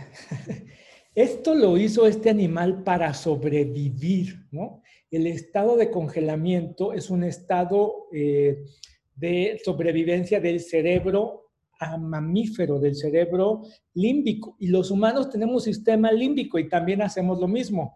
Ayer vi este video que me dio mucha risa de unas chicas que se fueron a Monterrey, a un parque que se llama Chipinque, que es un parque ecológico que está en Monterrey, y resulta que en Monterrey hay osos, ¿no? Entonces, como la pandemia ha hecho que la gente baje, pues ahora los osos están bajando. Y vean qué hizo esta chica para sobrevivir a un oso. No, no, no. No. No se muevan.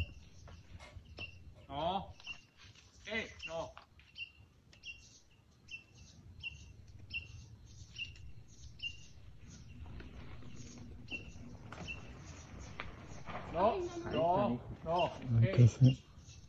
Oso. No.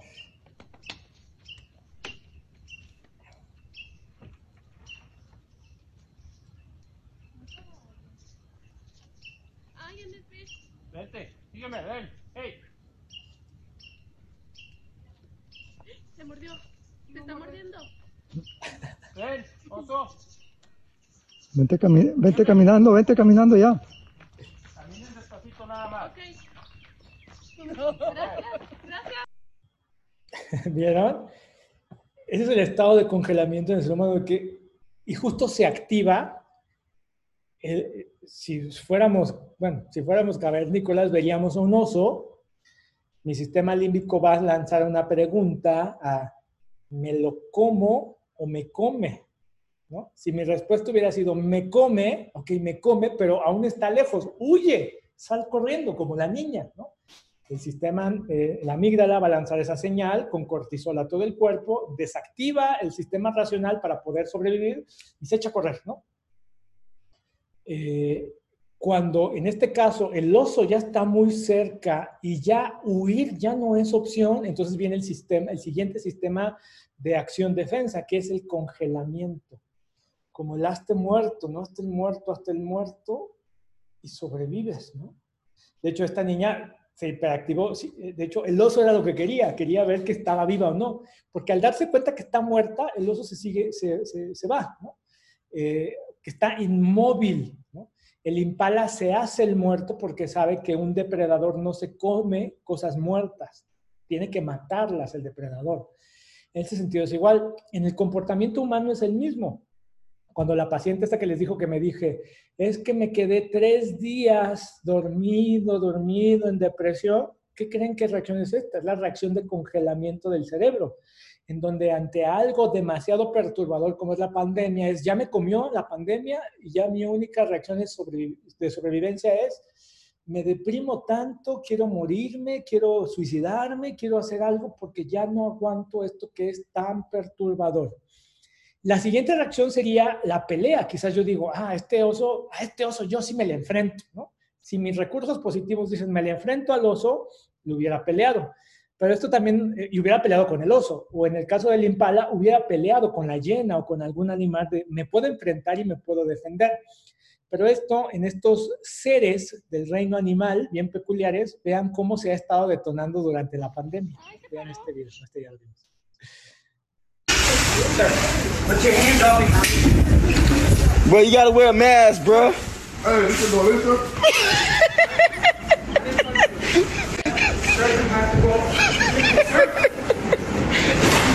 bro, these folks is tripping, bro. Yeah, Hey, sir, everybody got on masks, man. Everybody got on masks, man. You want a mask, man? I got some. bro, this is too funny, bro. Poor thing, man. Look, he got a look. Look at it, bro.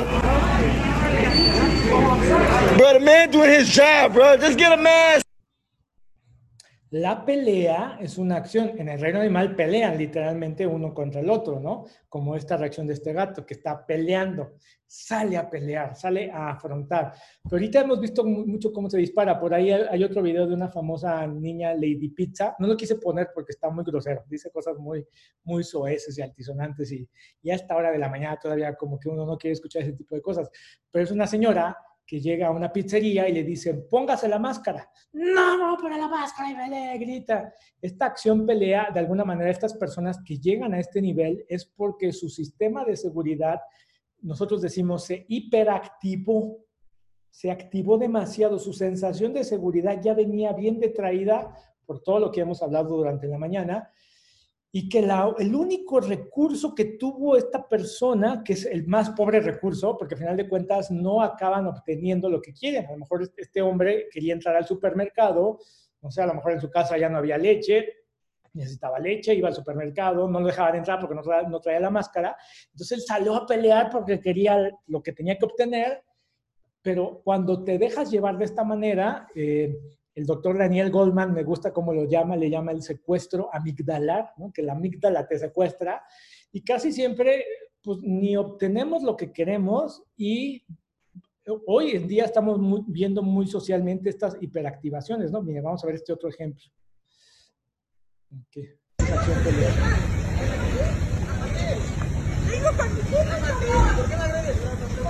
se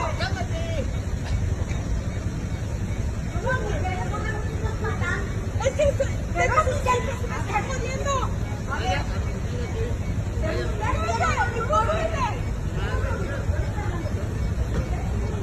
Sigo con mis hijos, te estoy diciendo, me están jodiendo. No, no queremos.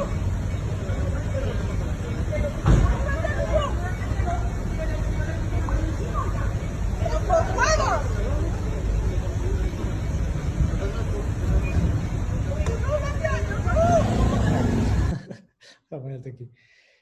Estas reacciones son muy comunes. Esto que pasó, que esta calle estaba cerrada, la persona quería forzar la fuerza por ahí y estas situaciones restrictivas. Que fíjense, hasta tantas restricciones que estamos teniendo ahorita por la pandemia, lo que hacen es que mucha gente se hiperactiva y se detona esta acción pelea, esta acción de creer que peleando voy a poder obtener lo que a mí me va a hacer sentir seguro. Pero muchas veces esto no es real y no es lógico porque una vez más es el sistema racional, el neocórtex que está completamente desconectado y que solamente hay una acción, pues déjame decirlo así, animal, hay una acción muy mamífera. Es el sistema límbico el único que está, y, tiene una razón de ser, ¿eh? no está mal, tiene una razón de ser y no podemos controlarlo. Eh, perdón, no podemos ir en sentido contrario a él. Lo que sí podemos es mantenernos en una zona de autorregulación. Mantenernos en una zona. Cuando una persona está así, así ya no la podemos ayudar, porque no hay nada que yo le diga que le va a hacer efecto. Lo que tengo que hacer es yo hacerme para atrás porque esta, me va, este, esta o este me avienta algo, me puede hacer daño, o intentar eh, con mi voz, con mi voz tranquilizarlo, con el tono de mi voz, con mi cara, ¿no? Cuando una persona está, está gritando, ¡eh, no sé qué! Yo tengo que cambiar mi, mi entonación de decirle, oye, yo no te estoy gritando, ¿no? ¿Por qué me gritas? Yo no te estoy gritando. Si yo le cambio mi, mi reacción facial y mi tono, es probable que la otra persona, eh, como que decimos los mexicanos, le cae el 20, ¿no? Como que conecta nuevamente. Eh, pero si la persona me grita y yo le grito, él se va a hiperactivar más. Y yo me voy a hiperactivar más y los dos vamos a estar grite, grite, grite y son, somos dos seres vivos secuestrados amígdalamente trabajando en nuestro cerebro mamífero. Nada, ¿ok? Entonces, vamos a ver este video sobre el estrés.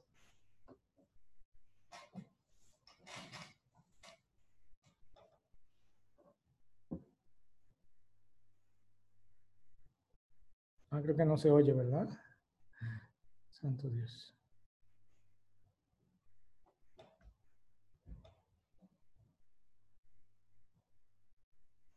¿Pueden escuchar? No se escucha, Oscar. No se escucha nada, ¿verdad? no. Un segundito. Pero sí, sí estábamos compartiendo. A ver, un segundito. En que arreglo esto. ¿Hasta aquí alguna pregunta, duda, comentario?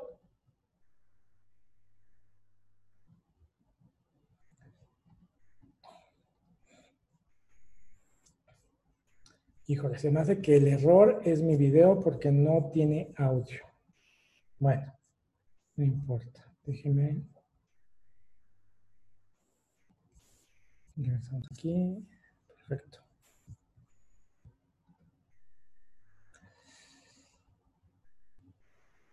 Ahí está, muy bien. Entonces, este, una, disculpa, una disculpa por el video. Creo que hay un problema de audio en el video. Eh, lo corrijo y prometo pasárselo mañana. ¿Ok? Entonces, hay una zona en el ser humano que el doctor Daniel Siegel, me gusta mucho cómo lo maneja, que se llama la ventana de la tolerancia. Es eso que todos los seres humanos tenemos para estar en un estado óptimo, ¿no? en un estado de respuesta en donde nuestra corteza prefrontal sí funciona, sí está conectada. Y es esta ventana de tolerancia que al día al día va recibiendo información o lo que nosotros le denominamos estrés. El estrés no es más que lo que me pasa al día a día y, como por ejemplo, ahorita no me funciona el video. Entonces, para algunas personas el que esté dando una clase, si la persona es muy perfeccionista, muy de mente obsesivo, compulsiva, eso ya hubiera sido un detonador ansioso de la clase el video, es que yo les quería mostrar el video y por más que estuviera hablando, no, hubiera, no hubiera tenido inclusive la capacidad de reponerse a este incidente que para mí pues, puede ser menor, pero para otras personas puede ser una cosa de hiperactivación. Pero en el día a día y con lo que hemos estado platicando hoy, vean cómo estoy encerrado, no puedo salir al gimnasio, eh, estoy aquí con mi familia, uno miembros de mi familia está irritable todo el día, ¿no? Este, de mi trabajo me piden trabajar. Entonces, estas cosas que nos están este, bombardeando todo el día, lo que va a ir haciendo es que nos va a ir moviendo a la zona de la hiperactivación. La zona de la hiperactivación es cuando yo huyo o cuando yo peleo. Hay personas que cuando su jefe los regañó por algo, se hiperactiva tanto que se tiene que ir, ¿no? Y sale, y sale huyendo. O se pone a pelear. Quizás a veces no pelea con quien debió de haber peleado, que era el jefe, pero se pone a pelear con otras personas, ¿no? Ese día ya está irritable, se enoja por todo, y a mí, ¿por qué me dices? ¿No? Que le dice a tu pareja, oye, ¿me pasas el azúcar, por favor?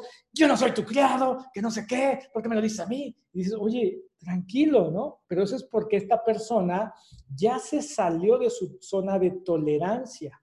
La meta de la terapia con los pacientes traumáticos es ampliar que esta zona de tolerancia podamos tener, esto es lo que comúnmente le, denominamos como resiliencia.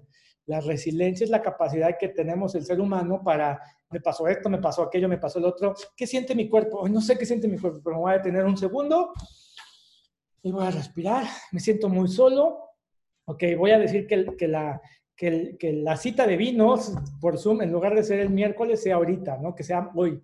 Y en la tarde de hoy me voy a, no sé, le voy a decir a mi pareja que por favor nos quedemos él y yo viendo una película en el sillón, abrazados, porque yo necesito eso. ¿no? Ah, eso es una persona que sabe autocuidarse y que sabe mantenerse en esta zona de tolerancia. Por el contrario, la hipoactivación es cuando vamos a tener sintomatología de congelamiento, donde la persona ya se va a ir a estados depresivos, se va a ir a estados como de aletargamiento, ¿no? estados en donde ya hay inmovilización emocional, en donde no podemos ayudarle absolutamente en nada.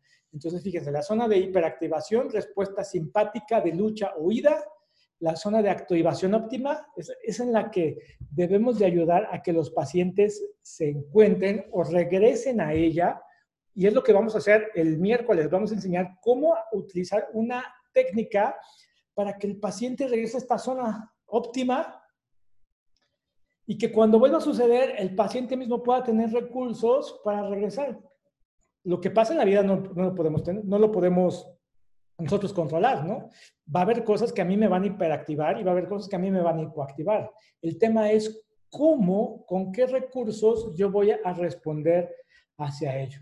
Por ejemplo, les voy a enseñar, este es un abrazo, una técnica de un abrazo.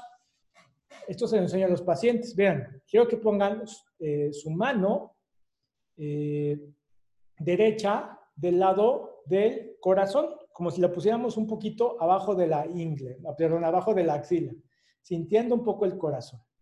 Y la otra mano va a abrazarnos, ¿no? Quiero que por favor cierre un poco sus ojos y sienta los latidos de su corazón. Y sienta esta postura. 20 segundos nada más.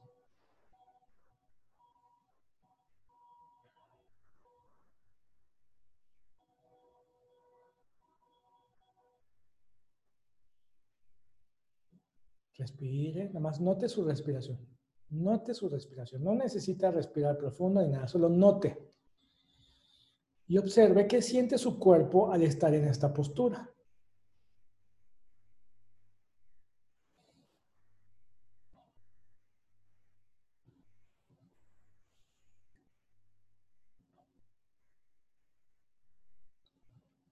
Diez segunditos más. Muy bien.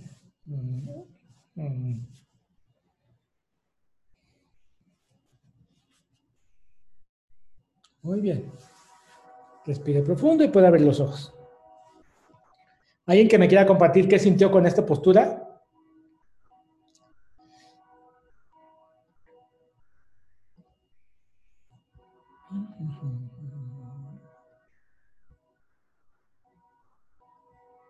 Yo sentí contención protección, seguridad. Exacto. Curiosamente, esta postura, muchos pacientes dicen, es lo más rico que me has enseñado, ¿no? y hay pacientes que justamente dicen, cuando estás cercano a la hiperactivación o la hipoactivación, hacer algo tan sencillo como esto, como dice, se siente contenido, se siente seguro, se siente eh, lo que sucede a nivel neurofisiológico, es que ayudamos a que el cuerpo del paciente regrese a esta zona óptima, a esta zona de autorregulación, a esta zona en donde él puede sentir que tiene el control de lo que está pasando. La gente también siente mucha seguridad, siente mucha confianza, ¿no? Este, eh, tipo de herramientas, fíjense. Entonces, eh, según los criterios de diagnóstico del DSM-5, los trastornos relacionados con el trauma y los estresores, ya hablamos un poquito que el trastorno postestrés traumático puede, solamente vamos a poder diagnosticarlo cuando haya presencia de síntomas por más de un mes. Pero esto siempre va a suceder no solamente eh, después de un mes. ¿Por qué? Déjenme regreso un poquito aquí. Aquí. Cuando la amígdala se hiperactiva, va a segregar una hormona que se llama el cortisol. El cortisol es el que pone al estado del cuerpo, ¿no? De, huye. El que pone en alerta. O la que lo pone así como, ¿qué, va a hacer el otro? ¿no? ¿Qué va a hacer? O, que, el que inhibe de tal manera que me quedo quieto, me quedo quieto, me quedo quieto. la persona, aunque está quieta, el impala, aunque está quieto, dentro de sí está sintiendo, o sea, está, está teniendo una reacción, pero eh, la reacción se ve inhibida por la acción de sobrevivimiento. Bueno, este cortisol podemos tener, se puede generar tanto que nuestro cerebro al menos va a tardar 30 días para poder asimilarlo completamente. Por eso es que muchos pacientes, por ejemplo, eh, que tienen un accidente o que pierden a un ser querido, que pierdan a un ser querido y que el, paciente, no, yo estoy como si nada, yo ya lo entendí, este, sí me dolió, pero pues ya mi, mamá ya estaba grande, este, van al funeral y tú lo ves como si nada, ¿no? Y la gente dice, oye, pues este como que no, ni le dolió, o como ah, los, los, psicólogos hasta podemos decir, no, asumió muy bien el duelo, ¿no? Afrontó muy bien la pérdida porque, porque mira, está como si nada. Sí, pero 30 días después, uh, vas para abajo. ¿Por qué? Porque es cuando el cortisol ya no está en el cerebro. Y entonces ahí cuando los 30 días este mismo paciente que como si nada, toma la que es depresión, no puede salir, dolor, crisis, angustia, le pasa también a mucha gente. ¿Por qué? Porque el cortisol te ayuda un poquito eh, cuando tienes un accidente, tienes un accidente y, y, le pasa a las personas el cortisol junto con la adrenalina, que es la que ya demuestra acción de, de pelea, acción, eh, sí, acción pelea, la adrenalina lo que va a hacer es que inhibe el dolor inclusive. Hay personas que cuando tienen un accidente, después de 3, 4 horas, ah, caray, me duele acá el codo, ah, caray, si se me fracturó el codo, ¿no? No se daban cuenta porque no lo sentían, pero porque era un tema eh, de, de, de, químicos cerebrales. Por esa razón, muchas veces la sintomatología no la vamos a ver en los primeros 30, 60, 90 o a veces hasta los primeros 180 días. Aquí el problema que tenemos es que es un evento que no ha terminado. Es un evento que está continuo y que continuamente nos mantiene a todos en un estado de, eh, de estrés, en un estado de estrés agudo. Ya esto es un estrés agudo. Y ya podemos empezar a ver incidentes críticos que ahorita, por ejemplo, vamos a estar en un, en un, en un espectro, yo digo que la mayoría, no, puede, no digo que no haya personas que sí, ya puedan tener trastorno estrés postraumático, pero vamos a ver personas que tengan trastornos de adaptación, ¿no? Que eh, desde los primeros tres días hasta los seis meses, las personas no pueden dormir bien, se despiertan con una angustia, eh, la angustia se detona por alguna razón durante el día, la persona le cuesta mucho trabajo poner atención a lo que está haciendo, quizás está trabajando y no puede poner atención porque su mente sigue eh, en estado ansioso. El trastorno ya por estrés agudo puede durar de tres días a un mes. Aquí ya el estrés agudo es porque todo el día siente estrés, todo el día. Es una persona que constantemente está hiperactivada, ya sea para pelear huir o congelarse. Después va a venir el trastorno postestrés postraumático. Eh, casi siempre lo vamos a ver de 30 días hasta 180 días, una vez más. Y después viene algo que se llama el trastorno de estrés postraumático con expresión demorada, que ese lo vamos a ver más allá de seis meses.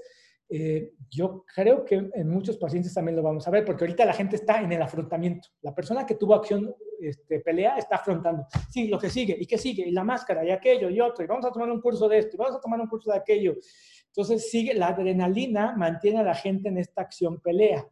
La gente que está en acción eh, huida sigue recluida en su casa y no quiere salir por nada del mundo. Y hay personas que están en acción congelamiento. La persona que está en acción congelamiento está deprimida, este, como aletargada, como disociada. Son como las tres principales acciones que vamos a ver y cada una va a tener su compleja adaptación traumática con sintomatología clásica, ¿no? Como eh, depresión, como trastornos del sueño, como eh, algunos lo van a confundir con bipolaridad, como este, trastornos límites de la personalidad, los niños muy hiperactivos, ¿no? Este, esto que comúnmente hemos confundido con hiperactividad, en un niño hiperactivo en realidad es la amígdala hiperactivada porque no se siente seguro. Hay algo en el ambiente, en el entorno de su casa, de su escuela, que no lo hace sentir seguro. El niño no sabe decir estoy ansioso, o tengo angustia. Un niño no tiene eso en su vocabulario. Un niño solamente está hiperactivo. Ah, ah, y grita, y hace, y toca, y goza, y sube, y baja. Esa es la manera en la que su cuerpo eh, evidencia la hiper, la angustia y la ansiedad. ¿Ok? ¿Hasta aquí alguna pregunta? ¿Duda, comentario, queja, chisme? Ok. Entonces, por ahí del año, ya se me están viendo los años, 94 al 98, una eh, doctora, Francine Shapiro, descubrió que a través de la estimulación bilateral del cerebro, nuestro cerebro tiene estimulaciones. ¿Cómo funciona esto? Bueno, esto funciona cuando estamos dormidos, en la famosa fase REM del sueño, de hecho, REM viene de eh, Rapid Eye Movements, ¿no? Movimientos oculares rápidos. Es cuando estamos dormidos y nuestro cerebro está haciendo esto a alta velocidad. ¿Qué está haciendo nuestro cerebro ahí? Lo que está haciendo es todo lo que vivimos a lo largo del día, el cerebro lo va a ir procesando. Es decir, como que lo va almacenando, ¿no? La angustia, la ansiedad, la situación difícil, lo que pasó en el día, lo va, lo va, lo va acomodando en el cerebro. De ahí es que cuando dormimos, muchos pacientes o muchas personas tienen eh, sueños ansiosos, miedosos, angustiosos, alegres, pero si la persona no interrumpe su sueño, entonces el proceso va a seguir. Quizás yo puedo tener pesadillas un día, dos días, y el tercer día ya no tuve, al cuarto día ya estoy bien, el quinto ya no me pasó nada. Es así como el cerebro va procesando todo lo que nos pasó. Pero si en un día me pasó algo demasiado perturbador, como un choque, como un accidente, o lo que me pasó ese día en el encierro, ¿no? como lo que yo les contaba, ¿no? de que este, posiblemente mi hermana estaba este, contagiada, que por cierto, para terminar de contar la historia, a, a, fíjense, fíjense cómo es el estrés. Yo ese fin de semana, me acuerdo que salí con mi perro y yo, yo ya iba llorando así, yo, no, pues ya mi mamá se murió, este, ya en mi mente yo ya estaba viendo cómo iba a afrontar eso, este, para el lunes en la tarde ya casi casi yo me había despedido de ellos y nunca más los voy a volver a ver. El martes me dicen, mi hermana, me hice la prueba y salió negativa. Entonces, pero todo el estrés que se vive en eso, para algunas personas puede llegar a ser tan perturbador que se hiperactivó o se hipoactivó que a la hora que está durmiendo la persona se despierta. Y al segundo día el cerebro lo va a volver a intentar reprocesar y no puede, y no puede, y no puede, y no puede. De tal manera que esa memoria no va a ser correctamente almacenada y se va a quedar como una memoria aislada. Esta es la definición de trauma, es el recuerdo de un evento que quedó disfuncionalmente almacenado en las neuroredes de memoria. Es un recuerdo que no se almacenó de manera correcta como los demás recuerdos, aunque sean perturbadores o no, durante la fase REM del sueño, que es la fase del procesamiento de las memorias. Por eso es que tenemos memorias que vienen, que vienen, que regresan, que regresan como esos flashbacks. Uno de los problemas que tiene nuestro, no es problema, nuestro sistema límbico, nuestro sistema límbico no sabe diferenciar lo real de lo irreal. Porque no está, eso es la parte racional, eso no es la parte del sistema límbico. Déjenme regreso al sistema límbico.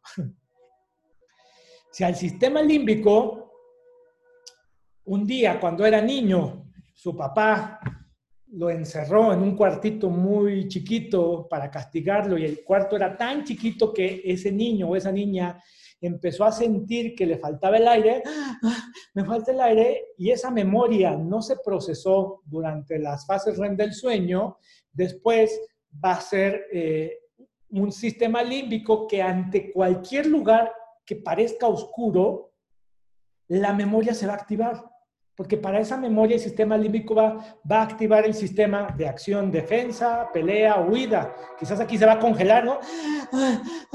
Y, y, entra un elevador y le empieza a dar la reacción fóbica. Pero la reacción fóbica no es por el elevador, es porque esa memoria se activó porque el sistema límbico no sabe diferenciar que ahorita yo, el adulto que soy ahora, estoy en un elevador. El sistema límbico solamente percibió que el elevador estaba oscuro y ya vino una reacción, ¿no? Esto yo siempre lo, ejemplifico de la siguiente manera. Si yo le digo en este momento, imagínese que tiene un limón en su cara, en su mano, imagínese un limón. Así pongo un limón en su mano, así cortado, imagínese el limón, así jugosito. Eh, ¿Qué pasa si yo en mi mente veo la imagen de un limón? Pues empiezo a segregar saliva. A ver, ¿por qué mi cerebro si es tan inteligente, brillante y, racional y lógico, no sabe diferenciar que hay un conferencista, un maestro que te está diciendo, imagínate un limón, y ese limón es imaginario, y, y ese limón no existe. El sistema límbico nada más vio la imagen del limón e inmediatamente mandó la señal a las glándulas salivales de ahí viene el limón.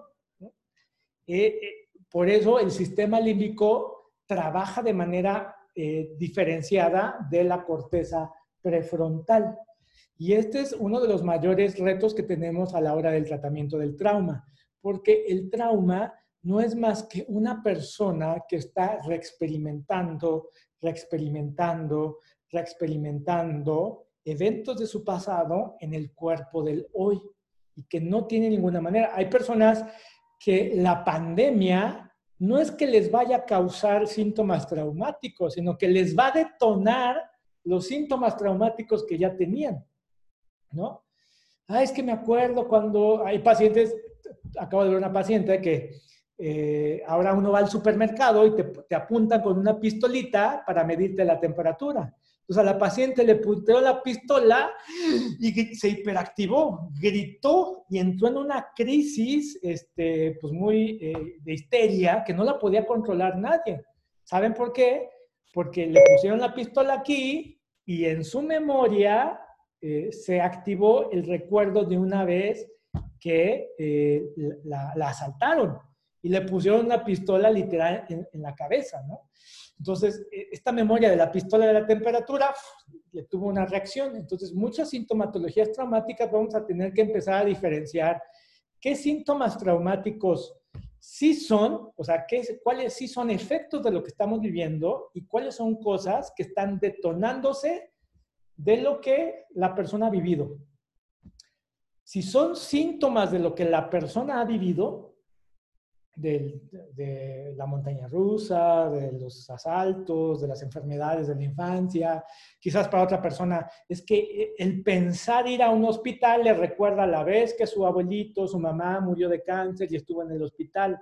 Entonces, ahí ya son sintomatologías diferentes. Este tipo de personas que tienen ya memorias traumáticas de antaño, estas personas tenemos que referirlas con un psicotraumatólogo o ustedes, que sería lo ideal, o ustedes tienen que, este, que ponerse a certificarse en psicotraumatología, porque para poder atender eso se requiere una metodología muy diferente de lo que les vamos a enseñar aquí. De lo que les vamos a enseñar esta semana es para atender los síntomas derivados de lo que está pasando ahorita. La sintomatología de lo que está sucediendo en estos como 180 días. Por eso inclusive les vamos a poner como este candado solamente vamos a poder aplicar el protocolo que estamos enseñando a sintomatología, a eventos que tengan que ver no más allá de 180 días de lo que la persona vivió. Es decir, me quedé encerrado, me quedé sin trabajo eh, y me quedé dos días en mi casa y tengo mucha ansiedad porque no sé qué va a pasar mañana. Yo nunca había vivido ansiedad, yo nunca había tenido depresión hasta ahorita. Este tipo de discursos son los que nos van a decir mucho que lo que está viviendo le va a ayudar mucho a la persona. Entonces, eh, les contaba que Francine Shapiro descubrió la manera en cómo replicar, a final de cuentas, cuando yo estoy durmiendo y, mis ojos están en la fase REM del sueño, mis ojos están haciendo esto.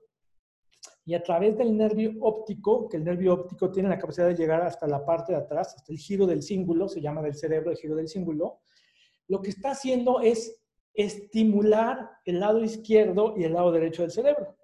se está estimulando de manera natural. Está habiendo una estimulación.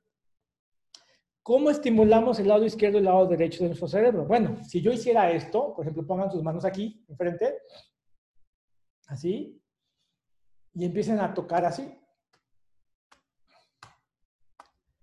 Al hacer esto, como yo tengo las manos cruzadas y estoy tocando el lado izquierdo y el lado derecho de mi cuerpo, lo que estoy haciendo en realidad, en el fondo, estoy, hiper, estoy neuroestimulando. Se llama estimulación bilateral del cerebro. Por cierto, esto lo descubrió un doctor que se llama el doctor Ignacio Jarero, que es mexicano, cuando estaba haciendo intervención a las víctimas del huracán, me parece que fue el huracán Paulette, me parece que sí, un huracán que, que, que golpeó a Acapulco, ¿no? ¿Cómo le ayudamos a las personas que vivieron eso, que casi se ahogan, que casi, bueno, una manera que él descubrió esto se llama el abrazo de la mariposa, ¿no? Descubrió que ayuda un poco a la autorregulación, no al procesamiento de las memorias, no, a volver a regresar a este estado de, la ventana de la tolerancia. Por eso, la herramienta que les vamos a enseñar el miércoles, que es diferente a esta, es una herramienta que utiliza la estimulación bilateral y, y utiliza la activación del nervio óptico. ¿Para qué? Para que lo que la persona ha vivido no sea tan perturbador, para que regrese a esta ventana de tolerancia y que después el cerebro, mientras está durmiendo, pueda hacer el procesamiento de las memorias para evitar que lo que vivió se convierta en una memoria traumática, sino que esté desensibilizado y que la persona pueda retomar su diario vivir y que lo que le está detonando, la angustia, la depresión, los miedos, ya no lo detone. De hecho, esto ha sido lo asombroso, que prácticamente puedo decir que casi, casi desaparece, ¿no? Lo que es que andaba yo con ansiedad, andaba yo con ansiedad, hacemos la intervención y al, al, día, a los dos, desapareció. Algo pasó, ¿no? La gente dice, algo me hiciste porque, porque no sé qué pasó, yo andaba bien ansioso y ahora ya no sé no estar ansioso, no sé cómo es estar bien. Bueno, hay que darle a los pacientes elementos o herramientas de, eh, de autocuidado. Una vez más, el trauma, el, bueno, ahorita vamos a hablar, el estrés agudo está provocando reacciones en las personas a través de del sistema nervioso que recorre todo nuestro cuerpo ante situaciones amenazantes y que nuestro cuerpo está respondiendo con eh, la angustia surge cuando hay una necesidad de movilización, pero no puedo moverme, no puedo hacer nada, no hay nada que pueda hacer, me siento inmovilizado, no me siento seguro y por eso el cuerpo responde con angustia. La angustia en realidad, más que un sentimiento, es una reacción fisiológica ante una amenaza. Casi siempre de fondo esconde miedo, ¿no? Pero la angustia, mm, yo me atrevería a decir que no es un sentimiento, la angustia es una respuesta fisiológica que acelera el ritmo, hace que me suden las manos, me eleva la taquicardia. entonces, el tema no es por qué está angustiado, el tema es qué detonó esa angustia. ¿Qué ha habido en el diario vivir de esa persona durante la pandemia que no tiene todo lo que hablamos al inicio de esta, de esta clase? No tiene conexión, no tiene este, movilidad, no tiene rutinas, no sabe eh, ser autoconsciente, no sabe, no sabe tener como mindfulness corporal de decir, ay, mi cuerpo siente esto. No, ¿qué quiere mi cuerpo? ¿Qué necesita? Y esas son herramientas que junto con las intervenciones que les vamos a enseñar, nos va a permitir ayudar a los pacientes a justamente intervenir esto. Esta parte que eh, para mí, y esto, esto es mío, esto es, yo siempre lo he dicho, toda terapia psicológica que no incorpora cómo funciona el cerebro, es una terapia que se va a quedar un poco corta, que ha estado parcialmente eh, benigna y que no tiene todos los elementos completos para hacer una intervención eficaz. Todas las corrientes psicológicas son buenas, son genuinas, pero necesitan incorporar estos elementos. Es por eso que la psicotraumatología no es una corriente o no es una escuela psicológica. La, psicotraumatología en realidad es más como una herramienta. Es como un set de herramientas que ponemos a disposición de los psicoterapeutas para que puedan ayudar más eficazmente a sus pacientes. ¿Ok? Preguntas, dudas, comentarios.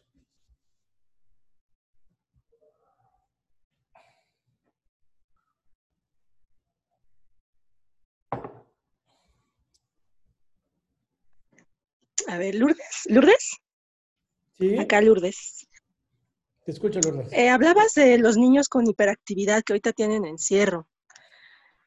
Mm, entonces, no es recomendable con, cuando tienes a un niño que está así, que tiene, está este, diagnosticado con hiperactividad impulsiva y está en su berrinche así, ¿no? Y está queriéndose salir por la puerta.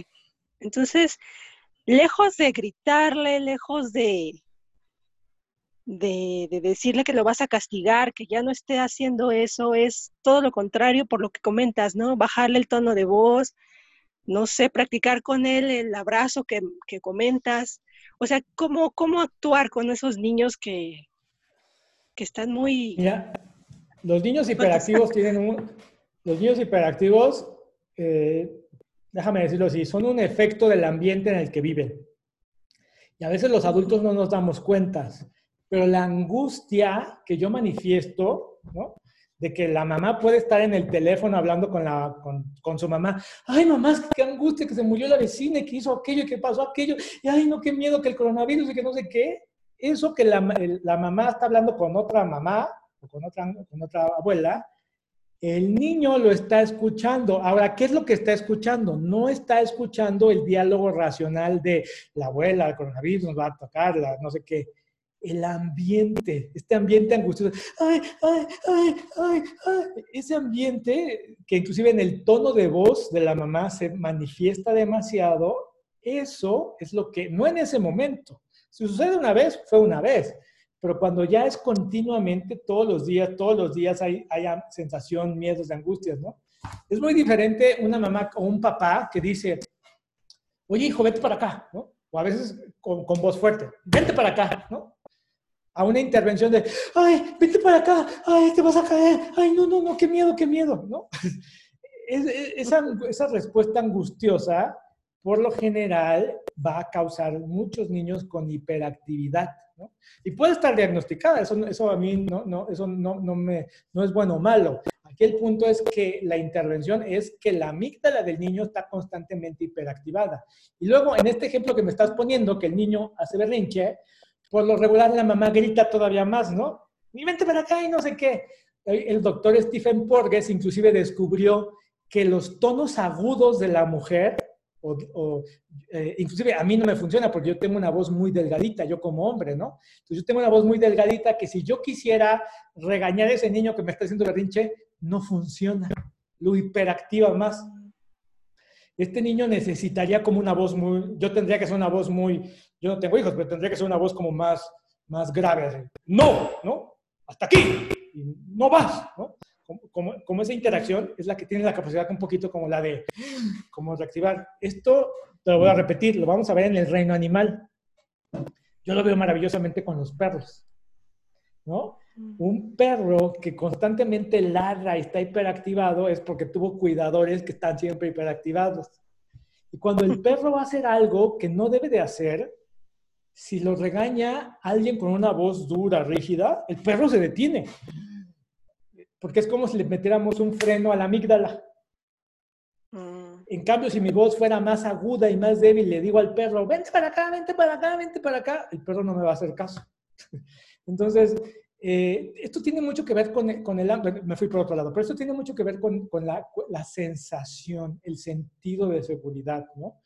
De que puede, podemos angustiarnos, y sí, yo como adulto puedo manifestar esa angustia, pero si en mi casa hay rutinas, hay rituales, hay un sentido de, de hay conexión, hay empatía. Por lo general, estos niños van a estar más en la, en la ventana de la tolerancia y no van a estar hiperactivados con esta, de ahí viene la palabra hiperactividad, ¿no?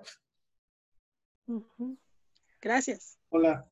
A ti. Una, sí. una eh, yo me voy ahora al otro extremo de la población. Sí.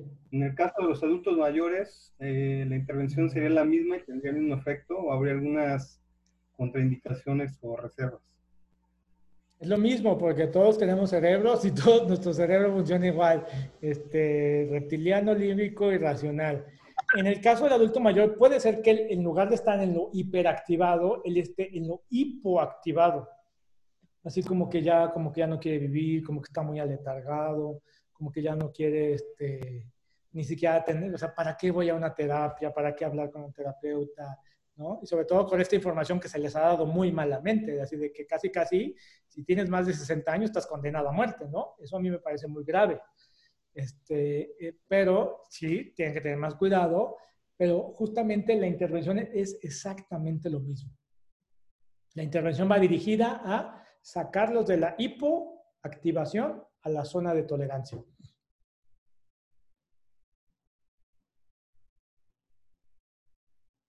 Ok.